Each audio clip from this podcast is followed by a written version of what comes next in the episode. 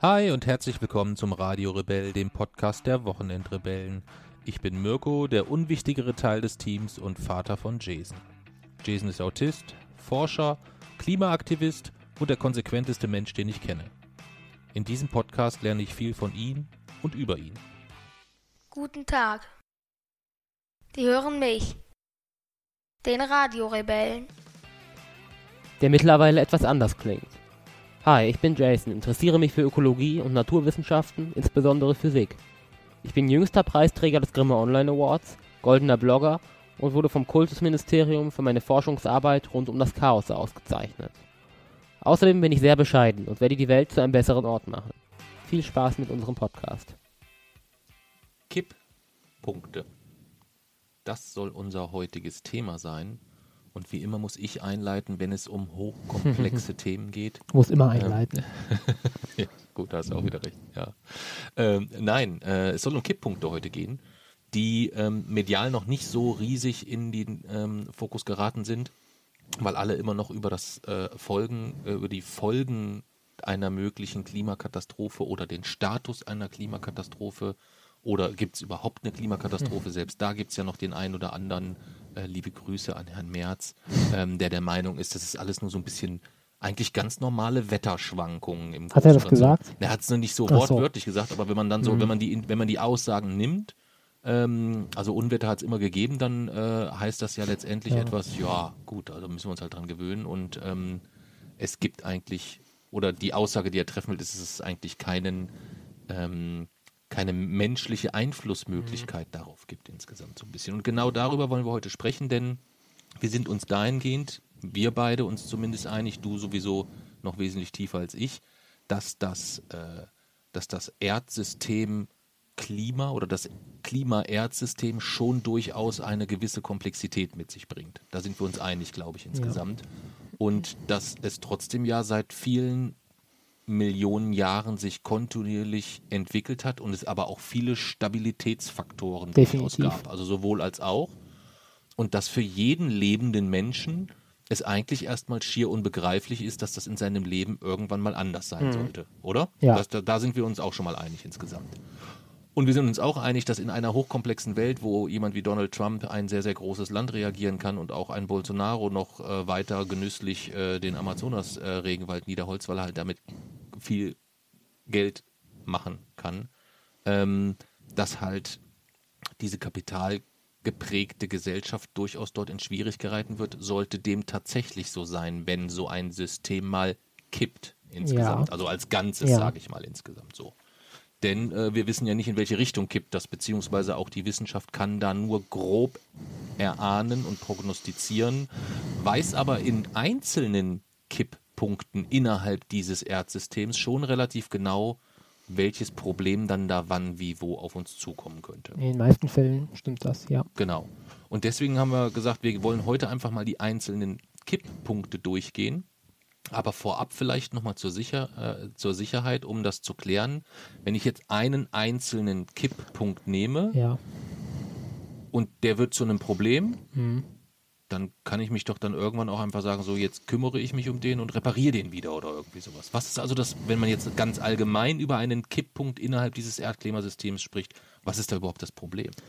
Ja, das Problem ist, dass erstens nicht alle Kipppunkte reversibel sind. Also es lassen sich nicht alle Kipppunkte im Nachhinein wieder reparieren, sondern äh, sie, es gab ja auch in der Vergangenheit, in der weit entfernten Vergangenheit, auch schon Fälle, in denen dieses Erdsystem gekippt ist. Fünf Stück nämlich, fünfmal ist das passiert. Und es hat immer wieder Millionen Jahre gedauert, bis sich das alles erholt hat. Und äh, so lange können wir halt nicht warten. Wir schaffen das so nicht. Äh, und deswegen Wann, kann man wann ist das das letzte Mal gekippt? äh, als die Dinosaurier ausgestorben sind vor 65 Millionen Jahren. Okay. Okay. Ja. Das, das ist wissenschaftlicher Konsens. Das ist also diese, diese, das waren aber ja nicht, kann man sagen, das waren Klimakipp?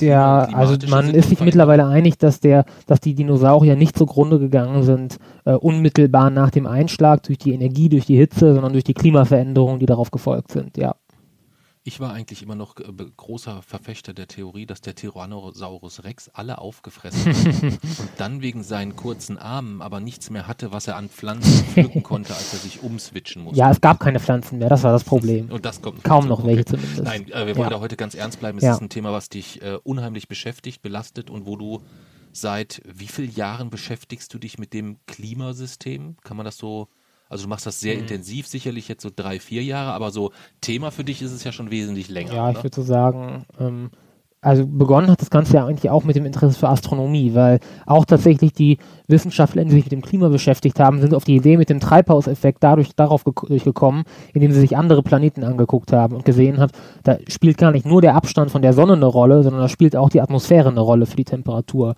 Okay. So sind die darauf gekommen und so ähnlich bin, hab, bin ich auch auf dieses Thema gekommen. Also dann eigentlich Astronomie eher im Kontext, warum leben wir auf einem Planeten, wo man leben kann und ich vergleiche den wieder mit anderen Planeten Genau. und ziehe dann auch meine Rückschlüsse auf grundsätzliche klimatische Genau. Rahmenbedingungen insgesamt. Okay. Okay. Ähm, das heißt, ein Kipppunkt, wenn er dann mal einen gewissen Status erreicht hat, ist im Regelfall nicht mehr äh, reversibel oder reparabel oder wie auch immer. Das heißt, ich kann dort in diesem Bereich dann eigentlich nichts mehr machen. Gibt es denn, ähm, wie viele Kipppunkte gibt es denn? Ähm, Kann man das also so- kann man das so urspr pauschal ja, sagen, ursprünglich vorgestellt, also eingeführt hat ja Schellenhuber, der Klimaforscher, und als er die eingeführt hat, hat er neun Kippelemente benannt. Mhm. Äh, später sind dann weitere dazugekommen, weitere wurden identifiziert. Eine Zeit lang hat man gesagt, es sind 16, aber auch da sind jetzt wieder welche da, da drauf gekommen. Ähm, das heißt, äh, ich, ich persönlich kenne über 20 ähm, und ich nehme an, es gibt, sind auch noch viele, die wir noch gar nicht identifiziert haben. Also definitiv eine, eine große Menge an, an Kippelementen, die es gibt. Okay. Ähm, und da sind Kippelemente, Kipppunkte oder dann Tipping Point oder so sind eigentlich im Großen und Ganzen nur unterschiedliche Bezeichnungen für ein und dieselbe. Ja, also Kippelement ist quasi dieses ganze äh, System, der Mechanismus und Kipppunkt ist dann der Punkt, an dem das Ganze quasi kippt. Also das Kippelement ist dann zum Beispiel, was weiß ich, der grönländische Eisschild und der Kipppunkt ist dann der Zeitpunkt, ab, de ab dem er dann irreversibel schmilzt. okay, Ja. alles und klar. Tipping Point ist einfach der englische Bezeichnung für Kipppunkt. Okay.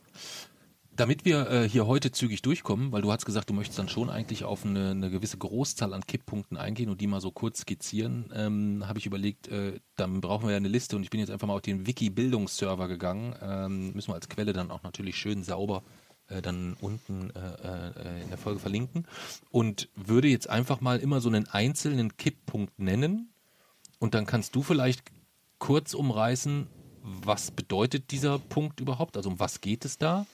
Wie ist da der Status und ähm, was, wie ist da die Prognose, wie es weitergeht oder wie, wie schlecht steht es da um den oder so? Können wir das so machen insgesamt wir ungefähr? machen. Ja.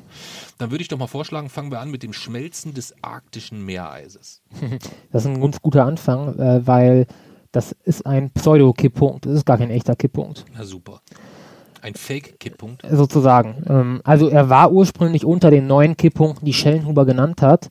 Später haben ForscherInnen das Ganze dann mal genauer simuliert und sind auf das Ergebnis gekommen, dass, ähm, und eigentlich sind wir da jetzt schon mitten im Thema, äh, es gibt ja immer zum einen die es gibt ja immer zum einen die äh, Rückkopplungen, also die, diese ähm, Prozesse, die dann quasi diese Kipppunkte auslösen. Also zum Beispiel Das, warte ganz kurz. Ja. Rückkopplungen sind dann sich selbst verstärkende Ja. Prozesse. Ha. Äh, zum Beispiel die Eis-Albedo-Rückkopplung, also es wird wärmer, Eisflächen schmelzen, dadurch kommt dann Wasser oder Ackerland zum Vorschein, das absorbiert mehr Wärme, das heißt es wird noch wärmer, noch mehr Eis schmilzt und wir haben den Kreislauf.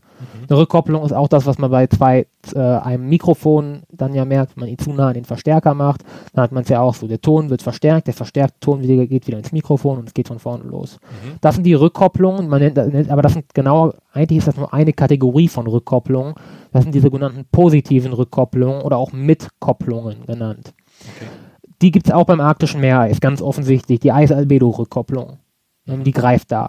Okay. Aber wir, wir haben, es ist tatsächlich so, dass, dass die, die Erde ähm, hat dort gewisse Notbremsen eingebaut, damit uns das Ganze nicht ständig bei jeder kleinsten Klimaänderung um die Ohren fliegt und sofort quasi alle Kippelemente ausgelöst werden, gibt es auch Gegenkopplungen, also negative Rückkopplungen und die wirken stabilisierend. Die machen also e- eigentlich exakt das Gegenteil. Und äh, das sorgt dafür, dass wir ja nun auf der Erde seit äh, einer sehr langen Zeit eigentlich relativ stabile Bedingungen vorfinden, weil eben selbst wenn dann mal durch irgendwelche äußeren Einflüsse ähm, das Klima mal ein bisschen aus den Fugen gerät, dass das Ganze nicht sofort eskaliert, sondern in der Regel relativ schnell wieder auf seinen ursprünglichen Status zurückgeht. Und beim arktischen Meer ist es eben so, dass diese Gegenkopplungen ähm, tatsächlich dafür sorgen, dass das nicht kippen kann. Ähm, Gegenkopplung übrigens, also eigentlich kann man das recht einfach unterscheiden. Positive Rückkopplung haben wir immer dann, wenn die Wirkung ihre eigene Ursache verstärkt. Also die Wirkung ist weniger Eis, die Ursache davon ist Hitze und dadurch, dass es weniger Eis gibt, wird mehr Licht absorbiert und es wird heißer. Das heißt, die, eigentlich die Wirkung des Ganzen, die, die wirkt auf ihre eigene Ursache rück. Mhm. Äh, bei der Gegenkopplung ist es, also der negativen Rückkopplung, ist es genau das Gegenteil. Da schwächt die Wirkung ihre eigene Ursache ab. Ist, ein Beispiel dafür ist die Temperatur-Wolken-Rückkopplung. Das heißt, es wird, zum, es wird wärmer, äh, dadurch verdunstet mehr Wasserdampf, es bilden sich Wolken und diese Wolken wiederum reflektieren Sonnenlicht, das heißt kühlen. Und dadurch bilden sich wieder weniger Wolken, das heißt, das Ganze stabilisiert sich. Mhm. Das ist die negative Rückkopplung. So beim arktischen Meereis ist es so, dass äh, dadurch, dass wenn sehr viel schmilzt, dann hat man nur noch eine sehr dünne Eisdecke. Und diese dünne Eisdecke kühlt aber sehr schnell aus, weil sie nicht mehr gut isoliert. Mhm. Und dadurch wird es wieder relativ schnell kälter. Und so stabilisiert sich das Ganze. Kein okay. Kipppunkt. Verstehe, verstehe. Aber spannend, spannend. Das heißt, äh, den bra wir brauchen uns ums arktische Meer eigentlich überhaupt keine Sorgen machen. Ja, eben nicht, nee. Wie eben? Eigentlich, ist es, eigentlich sollte uns das sogar dazu motivieren, ähm, da noch mehr zu machen in der Richtung, weil wenn es ein Kippelement, also ums arktische Meer ist es ja außerordentlich schlecht bestellt. Oder das merkt man ja einen ganz, ganz eindeutigen Rückgang. Und wenn es ein Kipppunkt wäre, ich sag mal so, dann hätten wir ihn eigentlich schon verloren. Ähm, aber gerade weil es keiner ist, bedeutet das ja, dass auch wenn das arktische Meereis zum absoluten Großteil schon zerstört ist, es sich doch relativ schnell wieder regeneriert, wenn wir aufhören, Treibhausgase auszustoßen. Das heißt, wenn wir uns jetzt dennoch noch zusammenreißen, dann werden wir relativ schnell damit belohnt, dass sich das arktische Meereis erholt. Okay.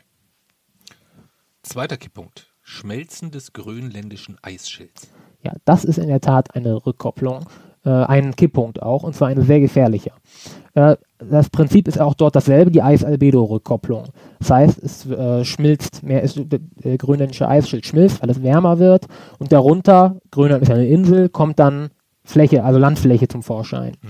Und äh, ist ja ganz offensichtlich, grüne oder braune Landfläche ist dunkler als weißer, weißes Eis oder Schnee und deswegen wird mehr Licht absorbiert und es wird wärmer. Und das Problem ist, dass Grönland ist ja kein Eisberg, wie diese ganzen Sachen in der Arktis, sondern es ist wirklich eine Insel. Das heißt, was mit dem Eis passiert, wenn es schmilzt, es läuft ins Meer.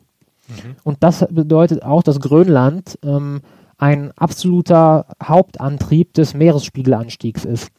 Und äh, sollte dieses Grönlandeis kippen, dann ist es wirklich so, dass es einen Meeresspiegelanstieg von mehreren Metern verursachen kann. Und innerhalb des 21. Jahrhunderts ist es sogar der Hauptantrieb dann eventuell des Meeresspiegelanstiegs. Und zum Status kann man dort leider nur ganz, ganz Schlechtes vermitteln, weil in diesem Jahr 2021 haben äh, ForscherInnen das Verhalten des grönländischen Eispanzers mal genau modelliert und sie haben bestimmte statistische äh, Auffälligkeiten gefunden in der Eisdicke. Ähm, ein sogenanntes Critical Slowing Down heißt das. Ähm, das bedeutet, man sieht kurz bevor so ein, äh, weil dafür muss man wahrscheinlich wieder ein bisschen äh, was erklären, ähm, kurz bevor so ein äh, Kipppunkt dann tatsächlich erreicht ist, kurz bevor er kippt, sieht man schon gewisse Anzeichen.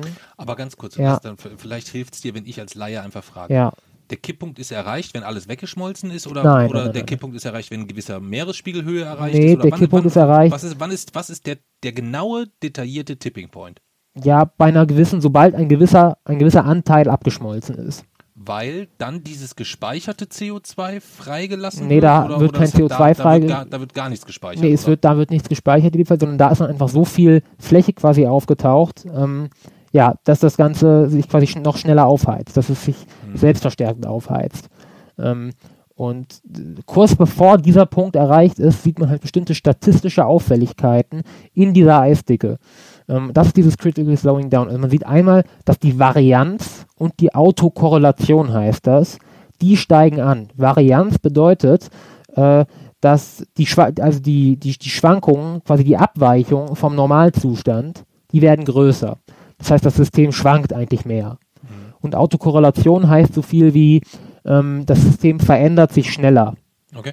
Und es braucht länger, um sich wieder zu erholen, um wieder auf diesen Normalzustand zu kommen. Ähm, man spricht, eigentlich ist das jetzt, das ist eigentlich Chaostheorie, das ist eigentlich das, was ich in der, in, im, im, Forschungszentrum mache. Mhm. Jedes System oder Systeme haben einen sogenannten Attraktor. Mhm. Kommt von attrahere, lateinisch, zu sich hinziehen. Also ein Punkt, eigentlich, der das System zu sich hinzieht, ein Stabilitätspunkt, ein Anziehungspunkt. Und ähm, wenn ein Kipppunkt überschritten wird, dann wechselt dieser Attraktor. Mhm. Ähm, das heißt, wenn wir einen neuen Attraktor haben, zieht der das System an, von alleine, auch wenn wir nichts mehr tun. Das bedeutet, das System verändert sich dann auch ohne unsere Einwirkung weiter. Und ähm, wir sehen halt daran, dass wenn das System länger braucht, um sich zu regenerieren, dann merkt man, dieser Attraktor, der ist nicht mehr so stabil, wie er es mal war. Er zieht das System nicht mehr so klar und stark an, wie es das mal war. Und äh, wir sehen halt, dass sich quasi der grönländische Eisschild jetzt gerade, wirklich in diesen Wochen und Monaten, ähm, von unserem Verhalten entkoppelt. Das heißt, es, es, spielt immer weniger eine Rolle, wie jetzt genau die Umweltbedingungen sind, ähm, weil selbst, wie gesagt, wenn es dann zum Beispiel kühler wird, es länger dauern würde, bis er sich wieder erholt. Und das ist der Übergang. Und irgendwann sind wir dann an dem Punkt, wo es gar keine Rolle mehr spielt, wo er so oder so abschmilzt. Und wir sind jetzt gerade beim grönländischen Eisschild exakt auf diesem, äh, eigentlich auf, quasi auf der Bergspitze, wo ein ganz, ganz kleiner Anschubs erreicht, um, es auf, um den Ball auf die andere Seite rollen zu lassen, um den neuen Attraktor zu haben. Ähm, das heißt, ich würde an den grönländischen Eisschild einen Haken dran machen, der ist eigentlich verloren. Ja. Okay. Dann kommen wir zu was Positiverem. Wie sieht es denn mit dem Zusammenbruch des westantarktischen Eisschilds aus? Das ist tatsächlich etwas positiver. Ähm, es gibt dort auch Instabilitäten. Ähm, also selbes Prinzip, Antarktis, Antarktika ist ein Kontinent, das heißt, da liegt Land unter dem Eis. Wenn das Eis schmilzt, dann ähm, ja, bekommen wir dasselbe eigentlich wie in Grönland, die Eis-Albedo-Rückkopplung. Das Ding ist, in der Antarktis ist es noch ein bisschen kühler als in Grönland. Ähm, das ist äh, auch einfach flächiger, also es ist einfach mehr Fläche und dadurch ist das Ganze etwas stabiler, als es in Grönland ist. Aber auch im westantarktischen Eisschild sehen wir jetzt schon ganz klar Instabilitäten. Ähm, Kipppunkt überschritten, aller Wahrscheinlichkeit nach noch nicht. Ähm, aber sollte das passieren, dann ist das auch ein weiterer großer Antrieb für den Meeresspiegelanstieg natürlich, weil dort dann Eis ja eigentlich in, auch äh, ins Meer gerät. Und wir haben noch zusätzlich das Problem, dass der Meeresspiegelanstieg dann ja dafür sorgt, dass ähm, Gletschermassen schneller erodieren. Also ähm, wenn der Meeresspiegel ansteigt, dann sorgt das sozusagen dafür, dass äh, mehr Gletscher, die ja auch ins Meer hineinreichen, abschmelzen. Und dadurch steigt der Meeresspiegelanstieg noch weiter. Und dadurch werden noch mehr Gletscher mit reingerissen quasi. Also da droht ein Dominoeffekt eigentlich. Und da ist uns, sollte uns viel daran gelegen sein, dafür zu sorgen, dass das nicht passiert. Zusätzlich gibt es dann den sogenannten zweites Gletscher, den nennt man auch den Weltuntergangsgletscher, weil es da tatsächlich so ist, dass ein einzelner Gletscher hält ein riesiges Becken zusammen. Und es reicht also, wenn dieser eine winzig kleine Gletscher, ja gut, winzig klein ist er nicht, aber wenn dieser eine einzige Gletscher abschmilzt, dann ist wirklich ein riesiges, sogenannte Wilkesbecken, dann ist dieses ganze Becken eigentlich dem Untergang geweiht. Und dann, das ist eben wirklich wie, wie so eine Art äh, Korken, der da so drin steckt. Und da reicht ein, wirklich eigentlich eine ganz kleine Störung, die diesen Gletscher dann zum Schmelzen bringt, damit wir ähm, ja einen riesigen Meeresspiegelanstieg haben. Also ein Gletscher wird wirklich die Küstenlinien auf der ganzen Welt verändern und sehr viele Städte ähm, dann auch ja eigentlich äh, im Meer versinken lassen. Okay, wie heißt das Wilkinsbecken? Das ist der, das Wilkesbecken und das wird begrenzt durch den zweites Gletscher. Ja. Habe ich noch nie in meinem Leben hm. gehört. Ja. Noch nie in meinem Leben. Und der ist so wichtig, dass wenn es den zerreißt, dann ist sieht es düster aus. Dann ist bezüglich des Meeresspiegelanstiegs eigentlich so ziemlich alles verloren. Und dann können wir eigentlich nur noch Deiche bauen, sozusagen. Dann ist das der neue Klimaschutz, ja. Okay. Ja gut, also ja, ich wollte jetzt gerade darauf eingehen, was, was, wie, wie ich mir vorstelle, wie Laschet versucht, das Problem zu mhm, lösen. Aber mm. wir lassen das jetzt mal außen vor und kümmern uns um Methanfreisetzung durch tauende Permafrostgebiete und Kontinentalschelfe. Ja, das müsste man streng genommen trennen, weil Kontinentalschilf und Permafrostdinge sind ziemlich unterschiedliche Dinge. Bei Erklär doch nochmal ganz kurz in einer Minute, ja. was ist ein Permafrostgebiet und was sind Kontinentalschelf? Ja, also Permafrostgebiete sind Gebi äh, Regionen, in denen permanent eigentlich der Boden gefroren ist. Also seit der letzten Eiszeit eigentlich immer gefroren war. Also wo es eigentlich nie zu Abtauzeiten kommt. Genau, so. auch im Sommer. Okay. Und äh, die gibt es ja zum Beispiel in Sibirien sehr viele. Und in diesen Permafrostböden ist Methan gespeichert. Das ist dort seit der letzten Eiszeit, war das da, ähm, ist das da und es ist nie rausgekommen. Und äh, im, auch die Menschen, die im Permafrost leben, sind stark abhängig davon. Die bauen zum Beispiel ihre Gebäude, also ihre Pfähle, rammen die bis in den Permafrost rein, damit es stabil bleibt. Jetzt zum ersten Mal seit der letzten Eiszeit wird es wieder richtig warm. Ähm, also seit vor der letzten Eiszeit ja eigentlich genau, wird es wieder richtig warm. Das heißt, zum ersten Mal schmilzt dieser Permafrost und dadurch ist es zum einen, haben die Menschen, die erleben ein Problem, weil es, äh, es gab ja letztes Jahr diese Ölpest in Norilsk. Das war auch durch äh, Leitungen, die dann durch tauenden Permafrost beschädigt wurden. Viel größer ist aber eben das Problem, dass das, der, das Methan ein unglaublich starkes Treibhausgas ist. Also es blockiert die Sonnenstrahlung und so, dafür, dass es wärmer wird. Viel stärker noch als CO2. Und in diesen Permafrostböden ist deutlich mehr Methan gespeichert, als wir aktuell überhaupt in der Atmosphäre haben. Das heißt, äh, es droht ein drastischer Anstieg dann der Methankonzentration und dadurch würde noch mehr Permafrost schmelzen, weil es noch wärmer würde und dadurch würde noch mehr Methan in die Atmosphäre bekommen. Also auch äh, wieder eigentlich ein sich selbst verstärken. Ja, wieder eine positive Rückkopplung. Mhm. Ja. Okay. Das heißt, also das ist das ein, erste, wo ich jetzt sage, das ist, würde ich sagen, das leuchtet mir ein, macht mir ein bisschen Schiss und äh, klingt auch klingt auch übel. Das heißt, wir reden über Flächen, über Eisflächen, die seit Millionen von Jahren eigentlich gefroren waren. Ja, nicht unbedingt Millionen von Jahren, aber auf jeden Fall Tausende, Zehntausende Jahre. Zehntausende seit Beginn Jahre. auf jeden Fall. Also ich sag mal so, seitdem wir Menschen Ackerbau betreiben und Dörfer haben, waren diese Dinger immer gefroren. Okay. Und in diesen Eisflächen, die dort sind, sind mit, sind, ist mehr Methan gespeichert, als wir aktuell in der Atmosphäre haben. Genau. Und wenn das freigesetzt werden würde, würde es schlagartig so warm werden, dass quasi noch mehr Permafrostböden wiederum schmelzen würden. Es würde noch mehr Methan freigesetzt ja. und dann sind wir im Arsch. Ja. Okay, alles klar. Das habe ich verstanden. Permafrostböden finde ich gut, kann man leicht und einfach und so, und erklären. Bei Kontinentalschelfen ist das ist eine ähnliche Sache. Kontinentalschelfen, das sind erstmal ja grundsätzlich also die, die Ränder von Kontinentalplatten im, im, im Ozean hm. und äh, da lagern sogenannte Methanhydrate. Das ist eine ganz komische Verbindung. Man kann eigentlich sagen, das ist Methan ähm, sozusagen eingeschlossen in, in Wasser. Mhm. Und ähm, das ist, ja, Problem, das Problem ist, dass das relativ schnell oder relativ einfach zerfällt. Also das ist eigentlich nicht stabil. Ähm, und es wird nur dadurch stabil gehalten, dass es unter sehr hohem Druck ist im Wasser mhm. und unter sehr geringen Temperaturen. Also tief im Wasser ähm, und dann halt auch vor allem in den nördlichen Regionen äh, da lagern eben diese, das richtige Lagerstätten unter Wasser, wo dieses Methanhydrat quasi ähm, eigentlich relativ sicher lagert, eben weil es dort relativ kühl ist. Hm. So, jetzt ist aber so, der Großteil der globalen Erwärmung geht in die Ozeane. Ähm, also das, was wir hier eigentlich momentan erleben mit unseren Meerhitzewellen, das ist eigentlich nur das, eigentlich ist das, sind das nur die Krümel. Der Großteil geht in die Ozeane. Hm. Das bedeutet, es wird dort wärmer. Und das bedeutet, dass diese, Perma, dass diese ähm, Methanhydrate instabil werden. Okay. Ähm, ähnliches Problem wie beim Permafrost, nur die Nachricht, etwas bessere Nachricht ist dort, dass die, äh, es derzeit danach aussieht, zumindest legen das die aktuellen Forschungen nahe, dass nur die äh, eigentlich Methanhydrat-Lagerstätten wichtig sind für uns, die ähm, nicht besonders tief liegen, sondern eher in flachen Gewässern. Da kommt das Methan wirklich in die Atmosphäre. Man vermutet, selbst wenn die Methanhydrat-Lagerstätten in tiefen, in tieferen Gebieten, selbst wenn die zerfallen sollten, dass das Zeug dann nicht in die Atmosphäre kommt, sondern im Wasser bleibt. Ist aber auch nicht sicher alles. Es sind aktuelle Forschungen, die das nahelegen. Und man sollte natürlich grundsätzlich bei sowas eher dann auch vielleicht noch vom pessimistischeren Szenario ausgehen. Aber grundsätzlich würde ich mir über Permafrost mehr Gedanken machen und mehr Sorgen machen als über die Kontinentalschelfe. Hm. Okay. Abtauen des Tib tibetischen Hochlands.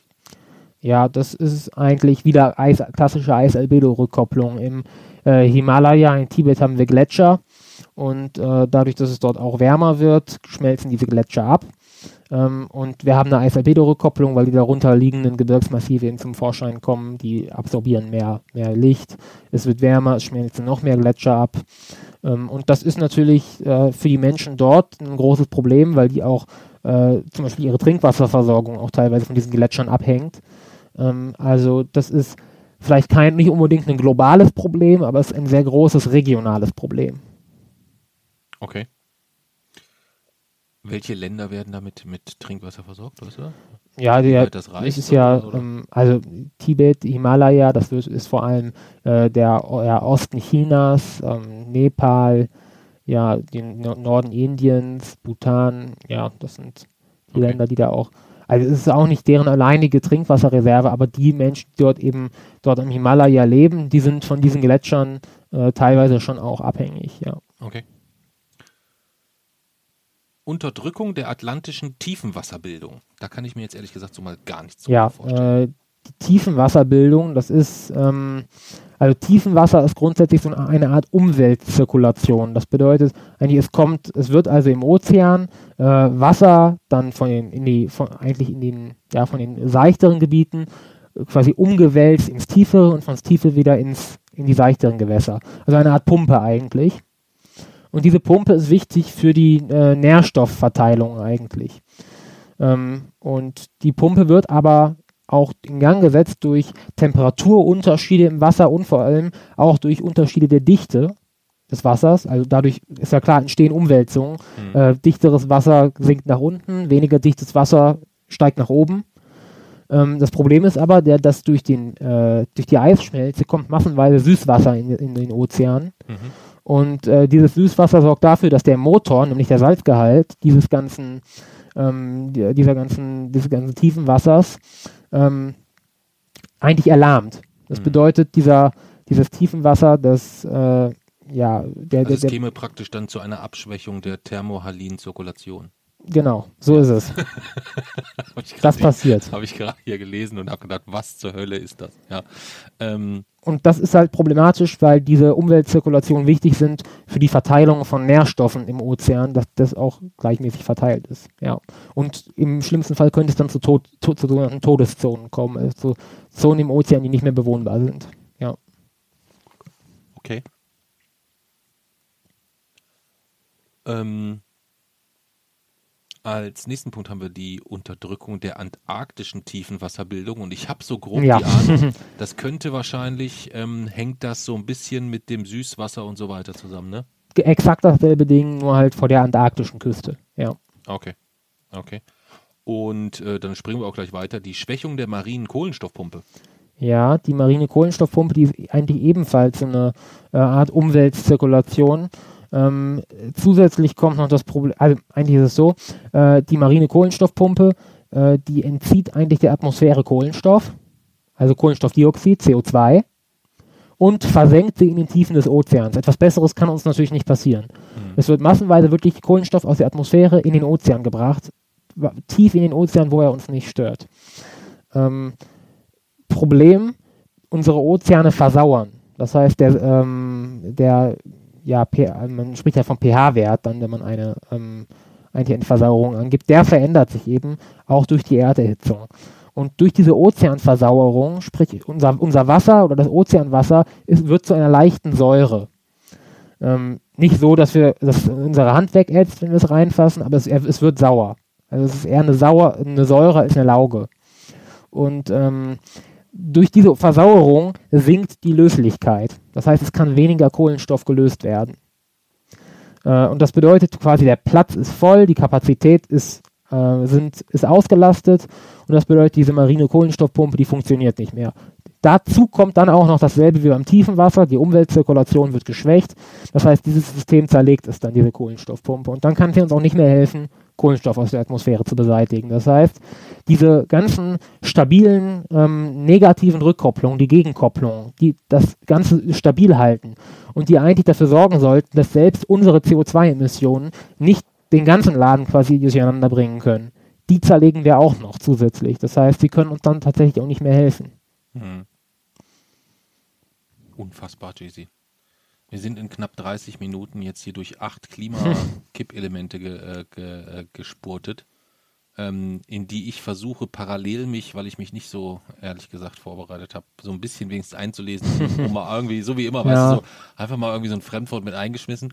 Ähm, aber zu sehen, wie du so diese Gesamtkomplexität dann auch überblickst und wo was mit wem und wie auch immer zusammenhängt ähm, und das mal eben hier so aus dem Ärmel schüttelst, ich muss dir schon sagen, ähm, dass äh, ich bin erneut äh, äh, tief, tief beeindruckt und würde deswegen gerne mit dir einen Schluck Malzbier trinken. Ja, Was hältst du und davon? zwar Judith und Simons Malz. Genau. so, erstmal Prost Ja. auf Judith und Simon.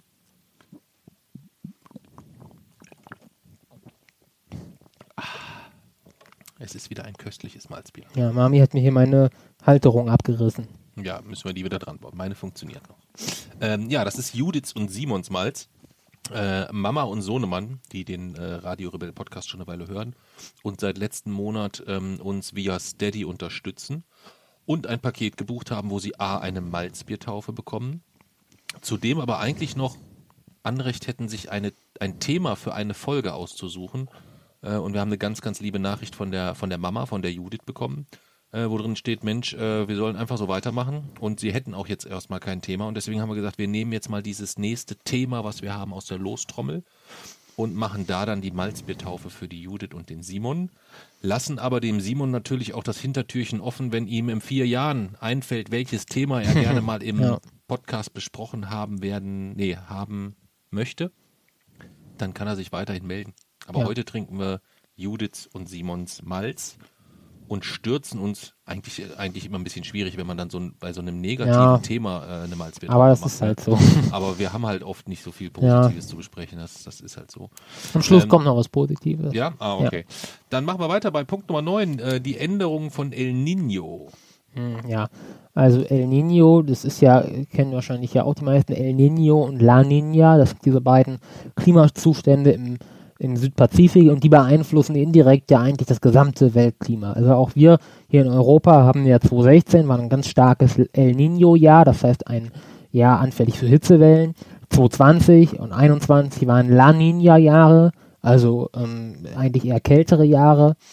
Und ähm, es ist noch nicht ganz geklärt, wie genau die Klimakatastrophe mit diesem El Niño-La Niña-Phänomen zusammenhängt, aber es, ähm, es ist ja eigentlich ein Strömungssystem und äh, es wird in irgendeiner Form verändert. Manche äh, ForscherInnen vermuten, dass die ähm, Häufigkeit von extremen El Niño-Ereignissen mit der Klimakatastrophe steigt. Das ist aber nicht sicher, das ist nicht belegt.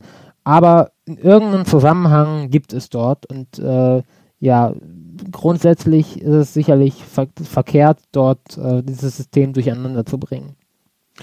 Der, was ist der, der, der, Unterschied zwischen El Nino und La Nina? El Niño ist der wärmere Zustand, also es ist ein System, El Niño, La Niña Ja. und El Niño nennen wir den quasi den wärmeren Zustand. Das heißt, wenn wir hier in, äh, auch, dann auch in Europa tendenziell eher wärmeres Wetter haben, das war 2016 zum Beispiel der Fall, La Niña nennen wir das, das, das Gegenstück, den, also das kältere, was wir jetzt 2021 hatten. Okay. Und äh, diese Verteilung zwischen El Niño und La Niña, die wird vermutlich irgendwie durch die Klimakatastrophe beeinflusst, auch so, dass es theoretisch irreversibel werden kann und dass Extremwetter auf dem ganzen Globus ähm, vers verstärkt aber oder begünstigt. Aber wie genau, also quantitativ dieser Einfluss jetzt aussieht, das wissen wir nicht. Okay. Was mich ja schwer beeindruckt, ich habe ja eigentlich gedacht, wenn ich mir hier parallel irgendwie Wikipedia oder irgendwie sowas aufmachen, dass ich mir zumindest diese blau unterstrichenen äh, Fremdwörter, Ja. die dann immer vorkommen, äh, dass ich, wenn ich mir die als Schlagworte zurechtnehme und immer mal so reinschubse ähm, oder darauf eingehe, wenn du sie dann nennst, dass ich dann sage, ah ja, das Ja. weiß ich, was da kommt. Jetzt habe ich aber ein Dutzend Sachen stehen, die hast du gar nicht genannt. Also die Headley-Zirkulation, ähm, die Corioliskraft, Ja. ähm, Warum? Die hast du jetzt absichtlich nicht genannt, weil das besser zu erklären. Aber dafür ist die Walker-Zelle.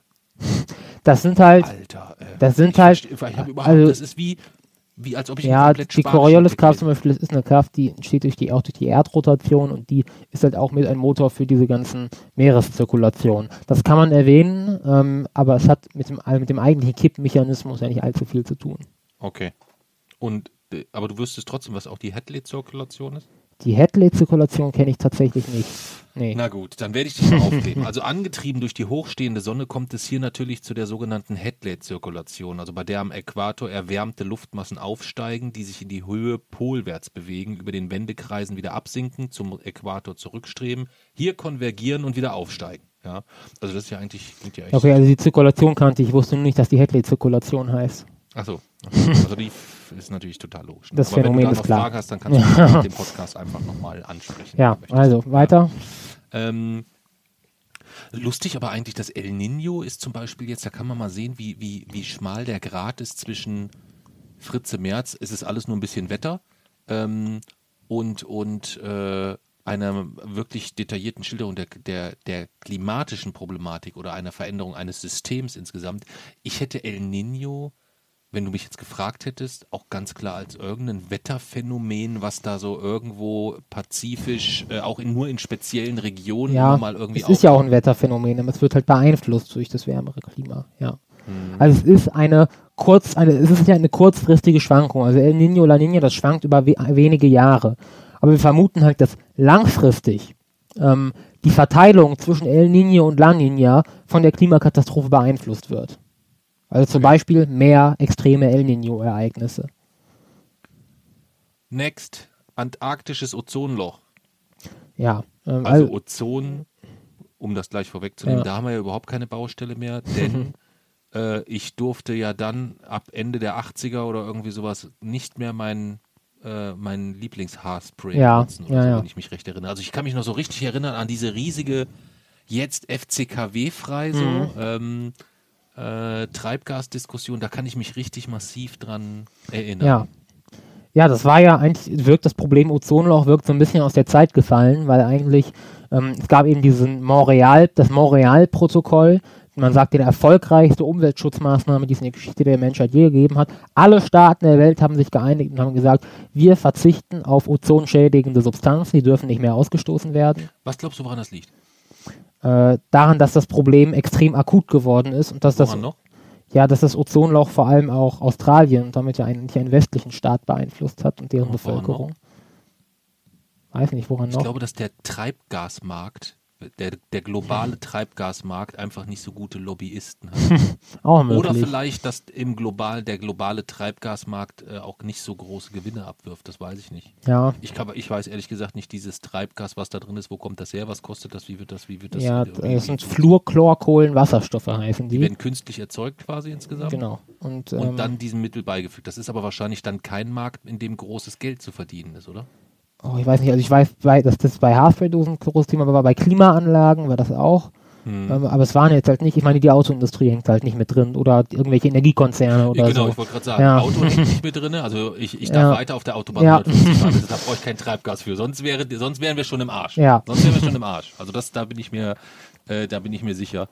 Ähm, okay, aber Entschuldigung, Genau. ich hatte dich unterbrochen. Und das ja. Problem ist halt, also in der Stratosphäre, in der hohen Erdatmosphäre, gibt es eine Schicht, die sogenannte Ozonschicht. Und die besteht aus einer ganz speziellen Art von Sauerstoff. O3 heißt das. Also es sind drei Sauer unser Sauerstoff, den wir atmen, das sind zwei Sauerstoffatome in einem Molekül. Den atmen wir. Das ist O2. Und Ozon, das ist O3, also eine Verkettung aus drei Sauerstoffmolekülen. Und die sollten wir nicht einatmen, das ist nicht gut. Die Ozonbelastung ist tatsächlich manchmal in einigen Städten zu hoch.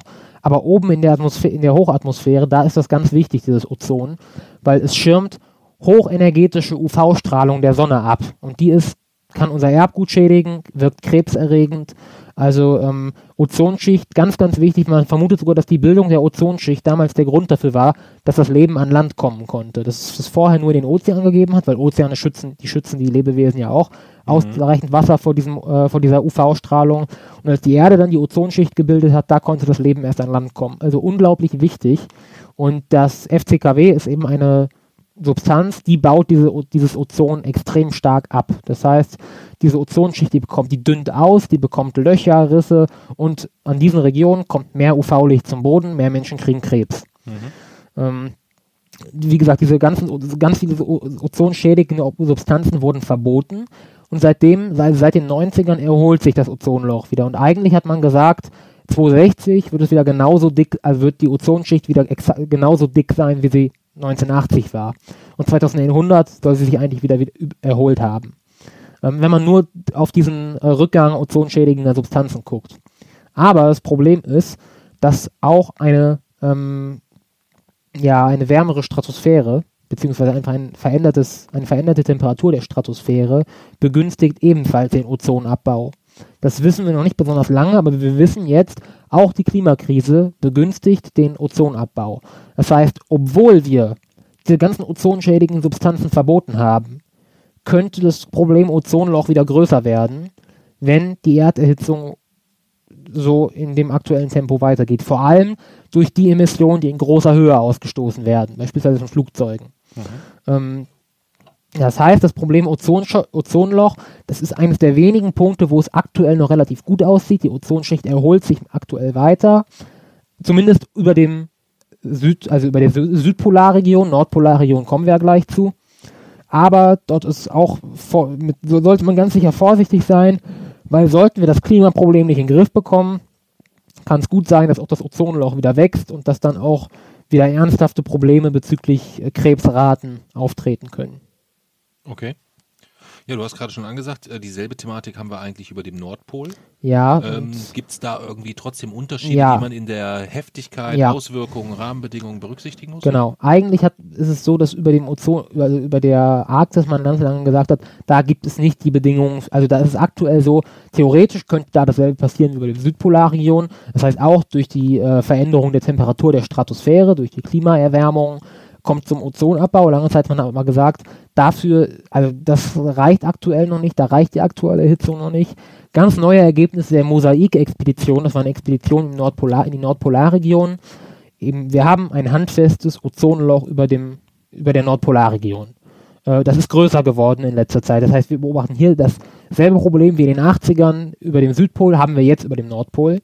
Ähm, nur, dass es in dem Fall noch ein kleines bisschen schlimmer eigentlich tatsächlich ist ähm, weil keine Aussicht darauf besteht, dass sich das bis zum Ende des Jahrhunderts erholt, weil nicht FCKW die Ursache ist, sondern wirklich die Klimaerwärmung und da hängt dann eben vor allem die CO2-Emissionen dran.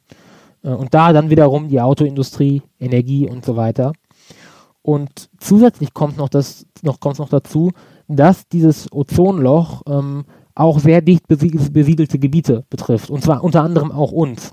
Ähm, also auch hier über Mitteleuropa könnte die Ozonschicht ausdünnen, wenn das so weitergeht. Und das bedeutet, wir haben dann mitten in Europa deutlich erhöhte Krebsraten. Das wäre ein echtes Problem. Ist, diese Ergebnisse sind erst einige Wochen alt. Es ist wirklich, ich habe vor einigen Tagen erst auf unserer Wochenendrebell-Seite die Kipppunktekarte ab, also abgedatet eigentlich bezüglich dessen. Das sind sehr aktuelle Ergebnisse und äh, sie zeigen, dass stellenweise die Dicke der Ozonschicht über den Nordpolarregion um über 50 Prozent reduziert ist. Also über die Hälfte.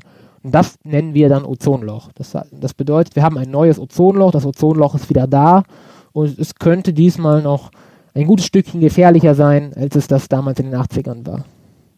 Okay. Als nächstes ähm, haben wir einen äh, in der Überschrift erstmal äh, dann doch recht spannenden äh, klingenden Titel, denn äh, man hört dann einen Begriff Monsun. Ja. Wo man erstmal sofort denkt, okay, äh, da weiß ich, ähm, was damit gemeint ist insgesamt.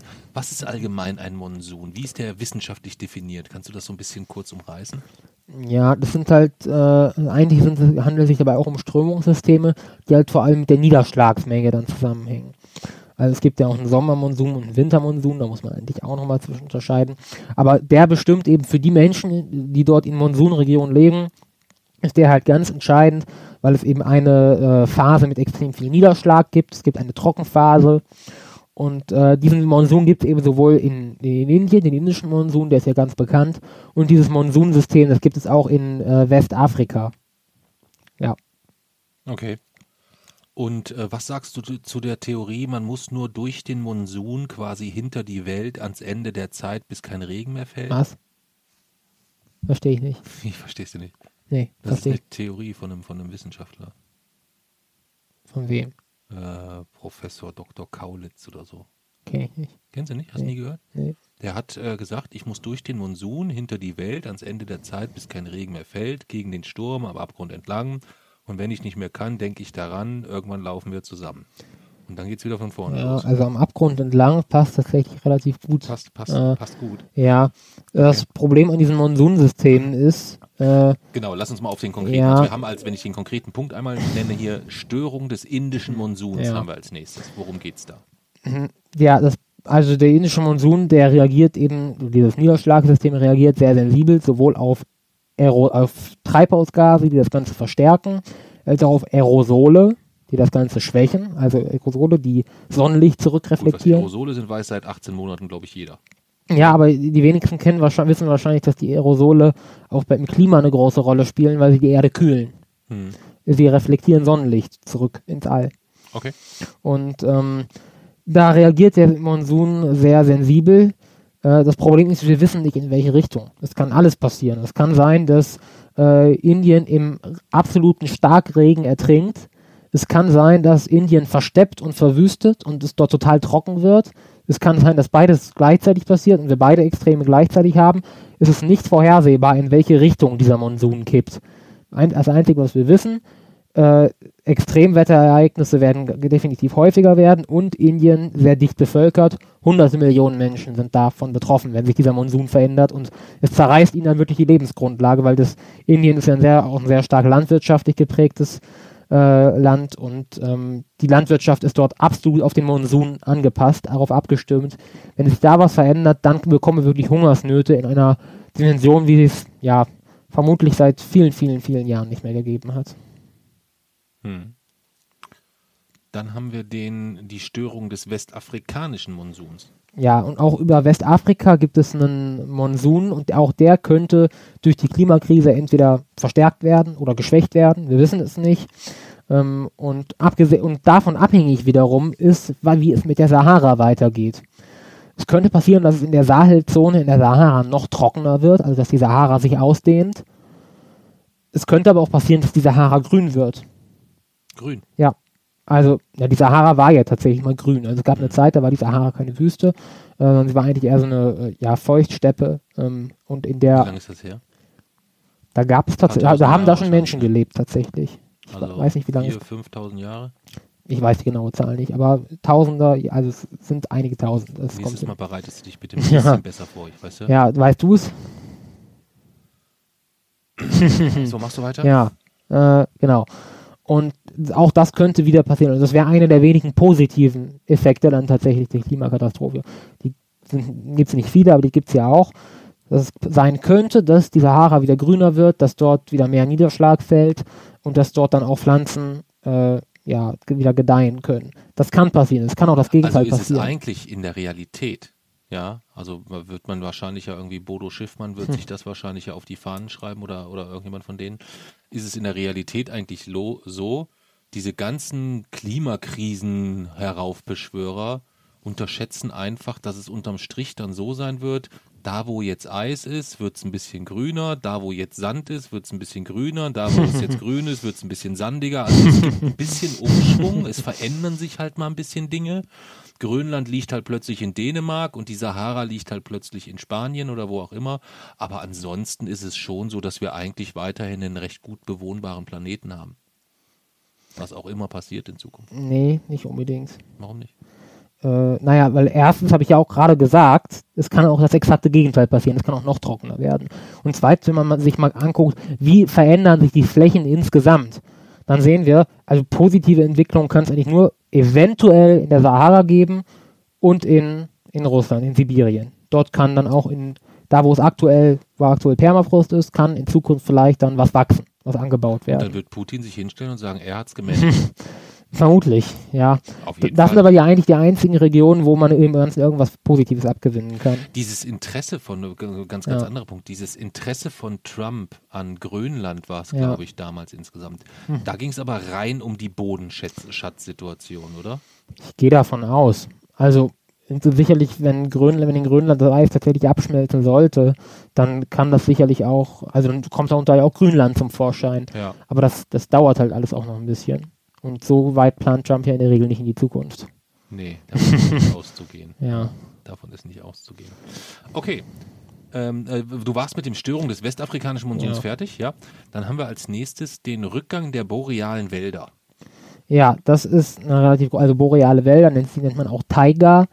Ähm, und äh, eigentlich ist es recht einfach. Die Klimakrise, die begünstigt Brände, dadurch, dass es trocken, also Brände entstehen ja nicht durch Hitze, sondern durch Trockenheit und durch eine Zündquelle. Das heißt, du brauchst immer eine Zündquelle, das sind meistens Menschen, manchmal sind es Blitze. Und wenn es dann doch trocken ist, dann gibt es gute Chancen für Brände. Durch die Klimakrise wird es trockener und dadurch gibt es mehr Brände und die Brände schwächen die Widerstandsfähigkeit der Bäume. Gleichzeitig begünstigt die Klimakrise Seuchen und Epidemien. Auch die schwächen wieder die Widerstandsfähigkeit der Bäume. So, und dadurch gibt es ein Waldsterben. Ein Waldsterben, das, das Wort Waldsterben, das Problem hatten wir ja schon mal, auch in den 80ern bezüglich saurer Regen. Ähm, das Problem des sauren Regen haben wir mittlerweile gelöst mit Filtern, aber es gibt ein neues Waldsterben, eben begünstigt durch Brände und Seuchen infolge der Klimakrise.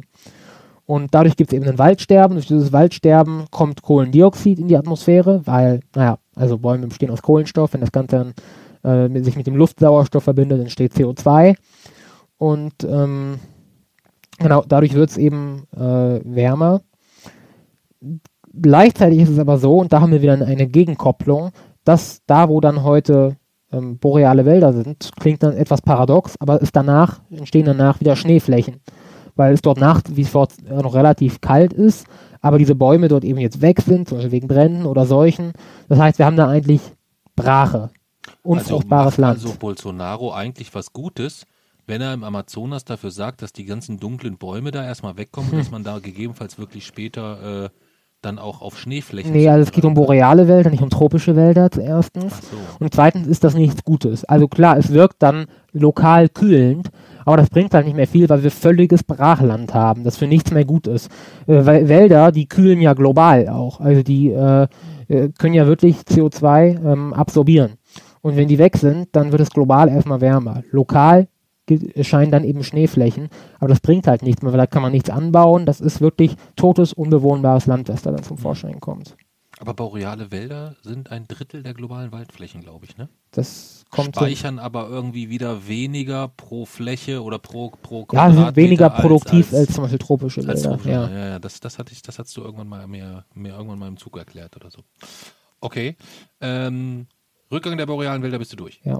Dann haben wir als 15. Da sind wir beim Amazonas oder in dem, was heißt beim Amazonas, beim amazonischen, äh, beim amazonischen Regenwald. Nämlich da geht es um das Austrocknen. Ja, das ist eben ein ganz großes Problem. Äh, das wird, also wir haben erstmal grundsätzlich eigentlich das Amazonasbecken, also die Region, wo der, dieser Wald ist. Eigentlich dürfte es dort gar keinen Wald geben, weil da ist es eigentlich zu trocken. Der Niederschlag reicht nicht. Wieso es dort trotzdem einen Wald gibt? Der Grund ist, der Wald ist schon da und was machen die Bäume? Ähm, die können ihren eigenen Niederschlag quasi erzeugen, indem sie über ihre Blätter Wasser verdunsten lassen, welches dann über dieser Region wieder abregnet. Das heißt, es ist wieder eine negative Rückkopplung. Das Ganze stabilisiert sich selbst. Äh, das heißt, wenn dieser Bestand einmal einbricht, dann sind die Schäden irreversibel, weil dieser Wald liefert eben seine eigene Existenzgrundlage und die bricht dann ein, sodass da auch dann nichts mehr zu machen ist, weil es ist in dieser Region dann einfach zu trocken. Äh, und die Folge ist, der Amazonas-Regenwald könnte zu einer Steppe werden. Ähm, und da, wo heute Regenwald wäre, der wirklich noch massenhaft CO2 bindet, da ist dann eben eigentlich auch wieder Brachland beziehungsweise Wiese. Und äh, da werden, wird eine Menge Treibhausgase bei abgegeben. Wir sind jetzt schon an dem Punkt, an dem der Amazonas-Regenwald, eigentlich müssen wir unsere Schulbücher umschreiben, der Amazonas-Regenwald ist nicht mehr die grüne Lunge der Erde. Der Amazonas-Regenwald, der stößt mittlerweile mehr Treibhausgase aus, als er noch absorbiert. Ähm, und sollten wir, also das ist von zwei Faktoren abhängig, einmal von der, ähm, von der Temperatur und von der Trockenheit, einmal von der Abholzung. Ähm, es wird viel abgeholzt, die Temperaturen steigen. Ähm, folglich steht es um den Amazonas-Regenwald relativ schlecht und die Wahrscheinlichkeit, dass wir irgendwann eine Steppe statt einen Wald haben, die ist recht groß. Okay. Würdest du denn ähm, grundsätzlich, oder nee, bevor wir zu Fragen kommen, dass ich, ich will es auch nicht zu, zu, zu kompliziert machen, äh, lass uns den 16. Punkt erstmal machen. Ergrünung der Sahara und das Versiegen der Staubquellen. Ja, das hängt ganz eng zusammen mit dem westafrikanischen Monsun, habe ich ja schon erzählt. Ähm, also die äh, Grünung der Sahara ist etwas, das könnte daraus folgen, dass der westamerikanische Monsun sich äh, für sich auf diese Weise verändert. Und dann würden eben auch diese Staub, die Staubquellen, die Sahara als Staubquelle, es kommt ja auch mal wieder Staub, Sahara-Staub und Sahara-Sand bis nach äh, Europa, die würden dann eben in diesem Fall versiegen. Ähm, kann passieren, eventuell steht ja auch davor. Hm. Abhängig davon, in welche Richtung der westafrikanische Monsun kippt. Okay. Aber mich, ein, mich wundert, dass äh, ein bestimmter Kipppunkt noch nicht genannt wurde, weil der ist eigentlich noch ziemlich wichtig. Natürlich. Die äh, subtropischen Stratocumuluswolken. Ja, wer kennt sie nicht? Erzähl. Ja, also Stratocumuluswolken, das sind äh, Kühlwolken über den Ozean. Also ganz kurz, wir ja. haben jetzt quasi Kipppunkte genommen, wo es einen gewissen Konsens gibt, dass das ein Kipppunkt ist ja. oder einer sein könnte. Richtig? Ja. Ja. So. Jetzt haben wir halt den 17. und das ist einer, der einer ist oder der einer sein könnte. Also das ist definitiv ein Kipppunkt. Die Frage ist halt, lösen wir ihn aus? Okay. Ähm, genau, also Sonnenlicht, also das sind Kühlwolken, die reflektieren auch Sonnenlicht und die befinden sich über den Ozean. Das sind, so, das sind diese sogenannten Stratocumuluswolken. Und das Problem ist, da ist nicht die Temperatur der Gradmesser, sondern die CO2-Konzentration. Übersteigt die CO2-Konzentration in der Luft 1200 ppm, also Parts per Million. Das bedeutet, von einer Million Luftmolekülen sind über 1200 CO2-Moleküle. Aktuell haben wir 420 ungefähr. Dann lösen sich diese Wolken auf. Dann sind diese Kühlwolken weg.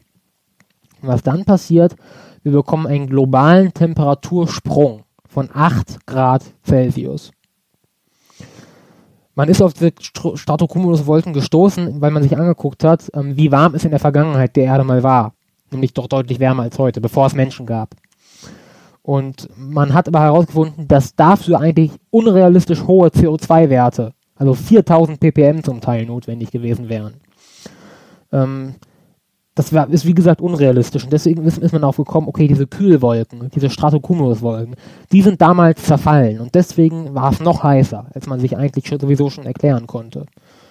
Und sollten wir, also 1200 ppm ist schon echt viel, also das ist wirklich das Worst-Case-Szenario eigentlich.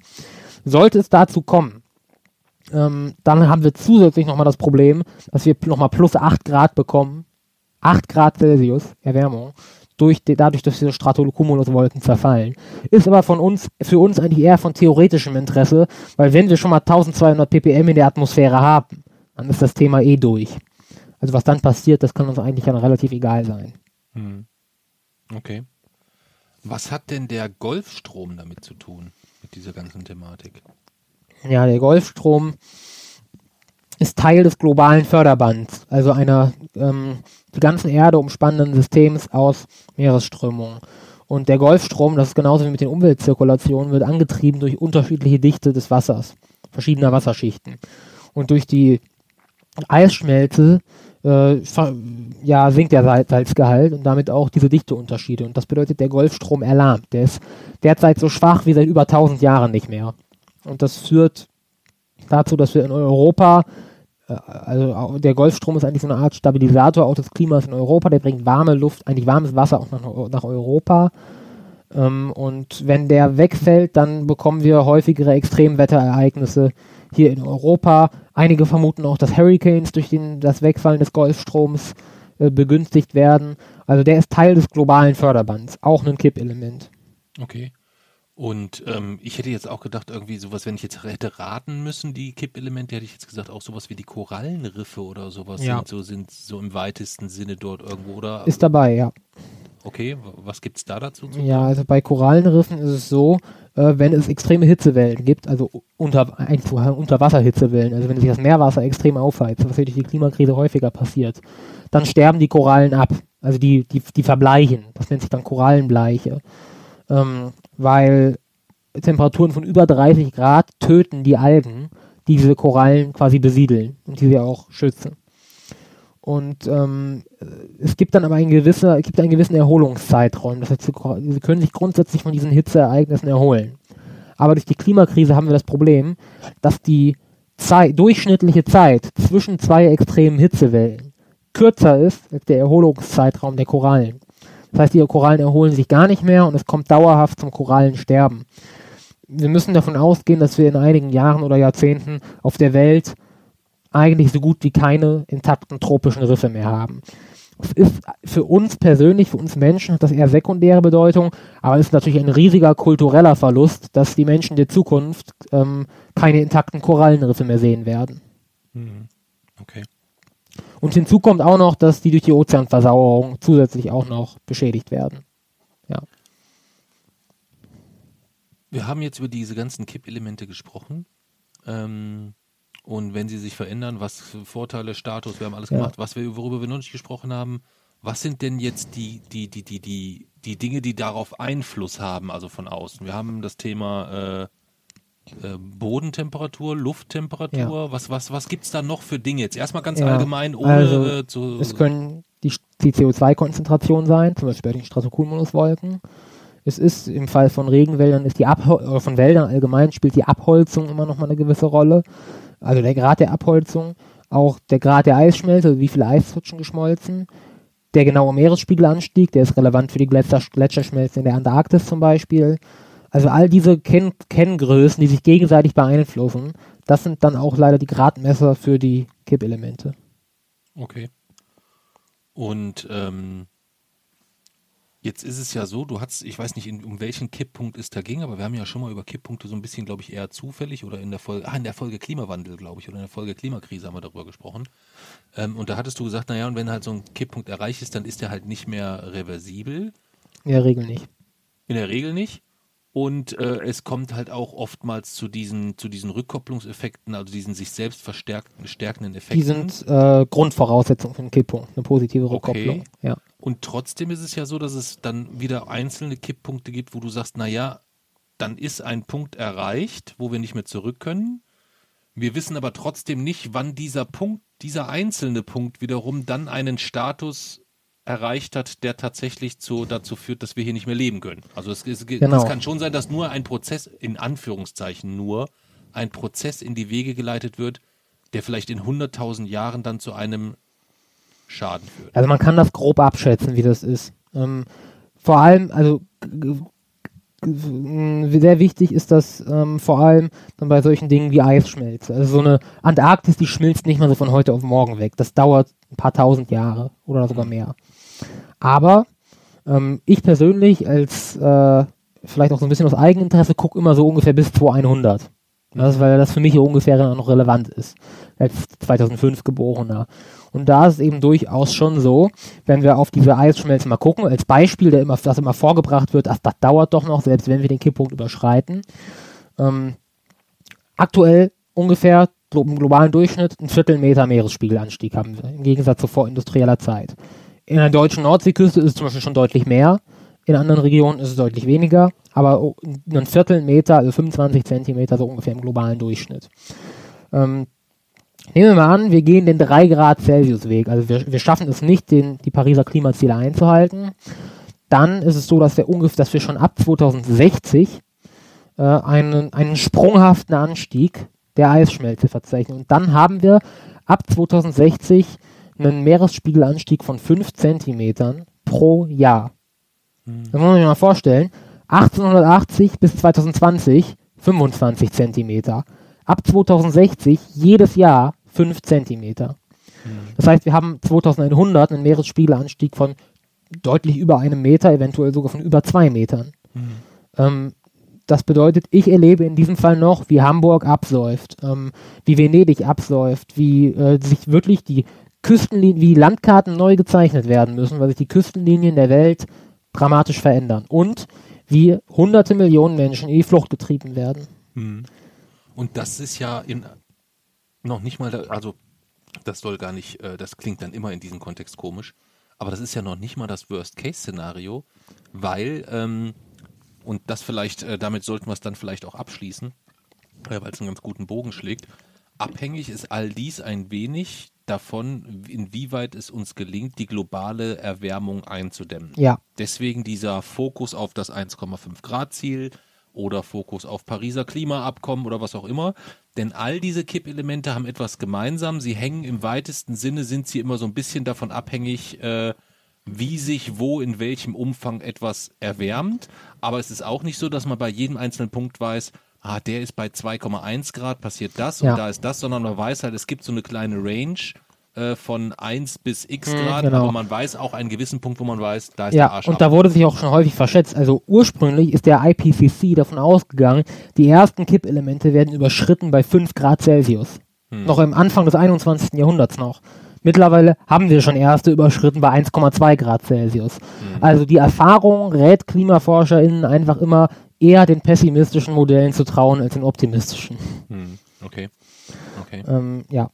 Aber ich habe ja eigentlich versprochen, dass wir mit was, mit was Positivem enden. Also Ja. mit, mit einigen Dann positiven lass uns noch Dingen. einen Schluck äh, Ja. auf Simon und Judith trinken ähm, zum Abschluss und dann äh, kannst du noch einen finalen positiven Punkt Aber ich muss den wiederum eigentlich einleiten mit was Negativem.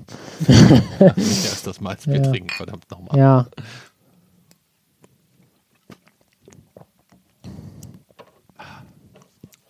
Also, Vielleicht aber auch ein guter Zeitpunkt, um kurz zu sagen, wenn wir schon beim Thema Steady oder Malzbier sind. Äh, auf der Steady-Seite, unabhängig davon, dass man da uns unterstützen kann, kann man jetzt ähm, auch unseren neuen Newsletter abonnieren, wo am kommenden Montag die erste Version von auch versandt wird. Und wir dann jeden Montag den Bergfest, die Bergfest-Wochenendrebellenpost versenden werden. Da wird es immer so ein bisschen, äh, auf jeden Fall ein, ein Status-Update geben, wenn es bei uns was Neues gibt. Ansonsten viel Geschreibsel von Papsi und viel Gelaber, ne? Nichts für dich. Nee, oder hast du vor? ich habe den abonniert. Du hast den abonniert. Ja. Ja. Ich habe ja schon mal einen Abonnenten, da bin ich ja schon mal sehr happy. Ja. Dann schreibe ich dir auf jeden Fall am Montag. Ja. Ähm, also kann man, äh, wenn man über die Webseite geht, sieht man das auch, ähm, äh, die, die, die, die, die, den Link zur Steady-Seite, wir packen ihn hier auch nochmal unten in die, äh, in die Beschreibung. Mhm. Ja. Aber dann komm du jetzt mal zu deinem äh, Ja, also es gibt ein, ein, es wurde ein Ampelsystem eingeführt für die Bewertung von den aktuellen, äh, man spricht von Bi Biomen und Anthromen, also ähm, von die, die, vom Stand von bestimmter aktueller Ökosysteme. Und da gibt es eben Grün, Gelb und Rot. Und bei Grün, also aktuell, also grundsätzlich, wenn die Tendenz positiv ist, ist es Grün. Wenn sie eher negativ, aber äh, nicht beschleunigt negativ ist, ist es Gelb. Und wenn es halt scheiße ist, ist es Rot. Und bei Grün ist aktuell 2017 noch der Ozonabbau in der Atmosphäre. Da sehen wir grundsätzlich noch eine positive Entwicklung. Wobei man mittlerweile überlegen müsste, müsste man das nicht auf Gelb hochstufen, weil wir das in der Arktis haben. Und die Gesamtfangzahlen für Meeresfische, die gehen seit den 90ern zurück. Also diese Überfischung, da sind wir auf einem eher positiven Weg.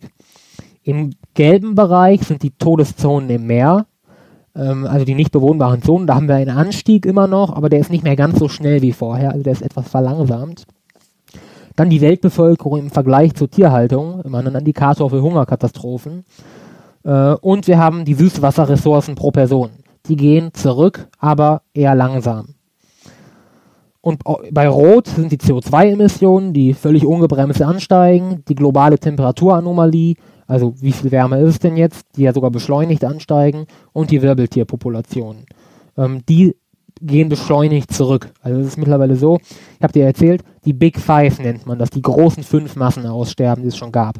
In- Einmal im Ordovizium, dann gab es das Kellwasserereignis, die Perm-Trias-Grenze, die Trias-Jura-Krise und jetzt zum Schluss vor 65 Millionen Jahren die Kreide-Paläogen-Grenze, also das, wo die Dinosaurier dann dran glauben mussten. Und unsere aktuelle Aussterberate, also wie viele Arten sterben so pro Jahr aus, die ist 1000 bis 10.000-fach äh, hö- höher als in normalen Perioden. Also wir haben, sind mittlerweile auf dem Niveau dieser Big Five. Also eigentlich sind es jetzt die Big Six, weil wir ein sechstes Massensterben haben. Äh, aber ähm, das Ding ist eben, äh, dass zum einen ja auch einige bei, ein, zumindest zwei Kennzahlen ja schon bei Grün stehen und dass man betrachten muss, ähm, dieser Warmklimazustand, also das, was wir bekommen, sollte äh, der sollten so viele Kippelemente ausgelöst werden, dass sich daraus ein Point of, of No Return ergibt. Also Kippelemente sind ja auch untereinander, das ist ja das Schlimme, beeinflussen sie sich ja auch. Also ein Kipppunkt kann ja dazu führen, dass der nächste, dass der nächste ausgelöst wird. Und irgendwann sind so viele ausgelöst, dass die sich so gegenseitig hochschaukeln, dass wir nichts mehr tun können, dass es zu diesem Point of No Return kommt. Wie es damals zum Beispiel an der Perm-Trias-Grenze der Fall war. Und das, was wir dann haben, ist ein Warmklima. Also du hast ja am Anfang schon erzählt, wir haben hier auf der Erde seit vielen Millionen Jahren einen stabilen Zustand, ein äh, Eiszeitalter heißt das. Das heißt, unsere Pole sind vergletschert. Das ist der Attraktor, der, der quasi das unser System aktuell anzieht. Warmklima bedeutet ein neuer Attraktor, eisfreie Erde. Das ist dann der Zustand, der das Ganze anstrebt. Aber selbst dieser Warmklimazustand sollten wir den erreichen, also das Worst-Case-Szenario, das heißt 5 Grad wärmer, nehmen wir mal an, der ist stabil. Das heißt, er findet einen neuen Attraktor und in dem bleibt er dann. Was hier nicht, was nicht passieren wird, ist das, was auf der Venus zum Beispiel passiert ist. Das ist das sogenannte Venus-Syndrom, das heißt ein Treibhauseffekt ohne Ende, der dazu führt, dass die Ozeane verdampfen, dass es kein Wasser mehr auf der Erde gibt, dass die äh, und dass dann wiederum der Wasserdampf aus den Ozeanen dafür führt, dass es noch wärmer wird, dass noch mehr Wasser verdampft und wir haben zum Schluss eigentlich einen einzigen Planeten ohne Ozeane haben. Das geht auf der Erde nicht. Immerhin. Das war die positive Nachricht. Das ist eine positive Nachricht. Okay. Die zweite positive Nachricht ist diejenige, dass das arktische Meereis eben kein Kipppunkt ist und dass wir auch da jetzt, obwohl es schlecht steht, noch die Chance haben, dass sich das wieder erholt. Und äh, der dritte Punkt ist, dass der Point of No Return, also der Punkt, ab dem sich diese Kipppunkte gegenseitig so dermaßen hochschaukeln, dass der höchstwahrscheinlich nicht erreicht, noch nicht erreicht ist. Also der IPCC geht in dem Sachstandsbericht 1,5 Grad Celsius, globale Erwärmung, davon aus, dass die aktuell schon ausgestoßenen Emissionen nicht mehr als 1,5 Grad verursachen werden. Also noch hätten wir die Chance. Und viertens habe ich ja bereits auch gesagt, der Einfluss dieser Methanhydrate in großen Tiefen, der wurde überschätzt. Das heißt, die sind nicht ganz so gefährlich, wie wir ursprünglich gedacht haben. Und ähm, was auch noch positiv ist, dieses Szenario von äh, 5 cm pro Jahr Meeresspiegelanstieg nach 2060. Wir könnten den Meeresspiegelanstieg bis 2100, also innerhalb des 21. Jahrhunderts, halbieren, wenn wir 1,5 Grad Celsius einhalten. Also lange Zeit hieß es ja Meeresspiegelanstieg, okay, das geht über so lange Zeiträume, das spielt jetzt eh keine Rolle mehr, was wir machen, das schmilzt alles langsam ab. Aber wenn wir jetzt 1,5 Grad Celsius einhalten, habe ich da sogar noch was von. Bis 2100 würde der Meeresspiegelanstieg nur halb so, äh, der Meeresspiegel nur halb so stark steigen wie im 3 Grad Celsius Szenario. Und das könnte, also es würde immer noch, wären viele, viele Gebiete sicherlich überflutet, aber das könnte so Städte wie Hamburg beispielsweise retten. Ähm, und der letzte positive Punkt ist ja noch, dass ähm, es ja nicht nur Kipppunkte in der Physik gibt, also im Erdklima, sondern es gibt auch soziale Kippelemente. Die Las also Kippelemente lassen sich auf alles Mögliche anwenden. Immer dann, wenn irgendwas durch kleine Wirkungen in einen neuen Zustand versetzt werden kann. Und es gibt eine Theorie, die nennt, also eine eigentlich äh, ja, sozialwissenschaftliche Theorie, die nennt sich Spiral Dynamics. Und die geht eben auch davon aus, dass die Attraktoren eigentlich unserer Gesellschaft, wenn man mal auf die gesamte Menschheitsgeschichte guckt. In welche Richtung geht das Ganze? Sind Gleichheit und Nachhaltigkeit. Das sind eigentlich die beiden Attraktoren, auf die sich unsere Gesellschaft erstmal zwangsläufig zubewegt, eigentlich zubewegen muss sogar. Und ähm, man kann tatsächlich auch, das ist eigentlich quasi jetzt angewandte, eigentlich fast schon angewandte Chaos-Theorie, man kann dort verschiedene Stufen unterscheiden. Also man spricht dort tatsächlich von äh, sechs verschiedenen Stufen, die unsere die Menschheit bisher durchgemacht haben. Und es kam immer zu einem Übergang in eine neue Stufe, also zu einem neuen Attraktor, wenn bestimmte Probleme in dieser alten Stufe nicht mehr zu lösen waren. Also die, die Stufe 1 quasi war das, was wir in der Steinzeit hatten, Überlebenskampf von einzelnen Urmenschen. Also jeder hat so sein Ding gemacht. Das hatte halt das Problem, dass das nicht besonders ertragreich war, es war sehr gefährlich ähm, sie konnten sich nicht schützen und deswegen sind sie in Stufe, ist es das, das ganze System in Stufe 2 übergegangen und es sind feste Stämme entstanden und die Individuen haben sich gegenseitig geschützt. Und dadurch, dass sie jetzt Sicherheit hatten, konnten sie sich quasi den Luxus von Kultur leisten. Sie konnten Naturphänomene ergründen und benennen, sie konnten Güter verteilen, sie konnten ihre kognitiven Fähigkeiten ausbauen. Und das Problem war halt, dass dieser, dass dabei auch eben diese ganzen Naturphänomene oft fehlerhaft begründet wurden. Es gab Aberglaube, und in Stufe 3 haben die Menschen diesen Aberglauben überwunden. Äh, einfach aus dem Grund, dass sie gesehen haben, da kommen wir nicht mit weiter. Das funktioniert einfach in der Realität nicht. Und das, da begann dann die Zeit von Imperien, Großreichen, Kriegen, Sklaverei, also was wir im Römischen Reich zum Beispiel hatten. Das war Stufe 3.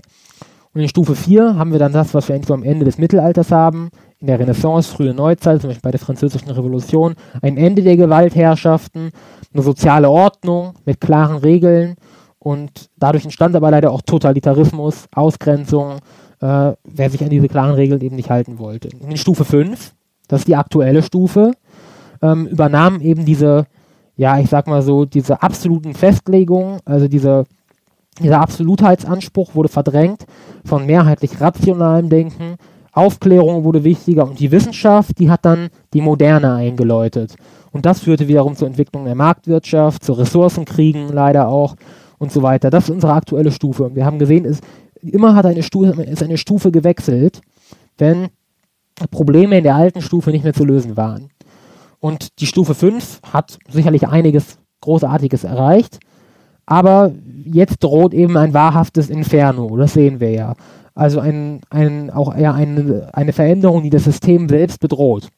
Und deswegen sind wir jetzt vermutlich im Übergang tatsächlich zu Stufe 6, ausgezeichnet durch einen Boom von nachhaltigen Branchen, durch eine vielleicht durch eine Gemeinwohlökonomie und eben auch durch soziale Gleichheit als großen Attraktor. Insgesamt, wenn man sich die Menschheitsgeschichte anguckt, haben wir eine Entwicklung zu mehr Gleichheit, zu egalitäreren Gesellschaften und auch zu einem, vielleicht zu einem Ende von Ressourcenkriegen, einfach weil Öl nicht mehr die große Rolle spielt, die es mal gespielt hat.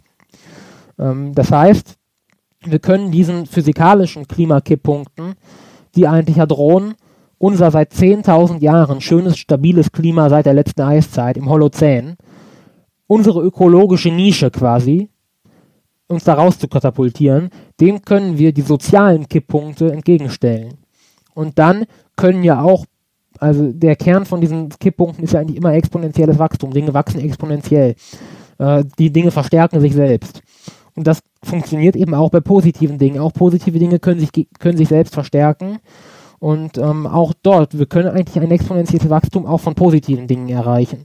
Ähm, und das ist zumindest die Theorie. Und wie gesagt, ist, eigentlich ist das fast schon angewandte Physik, ähm, weil das ist nichts anderes, um was es auch bei meinen Untersuchungen des Pendels geht. Auch da habe ich Attraktoren, Phasenübergänge, ähm, ist eigentlich exakt dieselben Dinge und deswegen vertraue ich dem Ganzen auch so ein bisschen.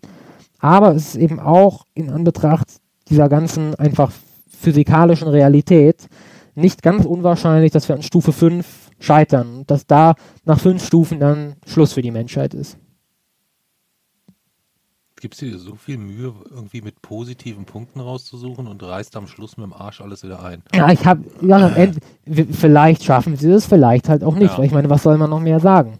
Es ist ja, wäre ja auch falsch, äh, dort ein verzerrtes Bild zu bringen. Ich wollte sagen, die, die Möglichkeit, die existiert noch. Das, was man manchmal hört, ist es eh schon zu, grundsätzlich physikalisch zu spät, um die Erderhitzung zu begrenzen. Das ist halt Unsinn, das stimmt nicht.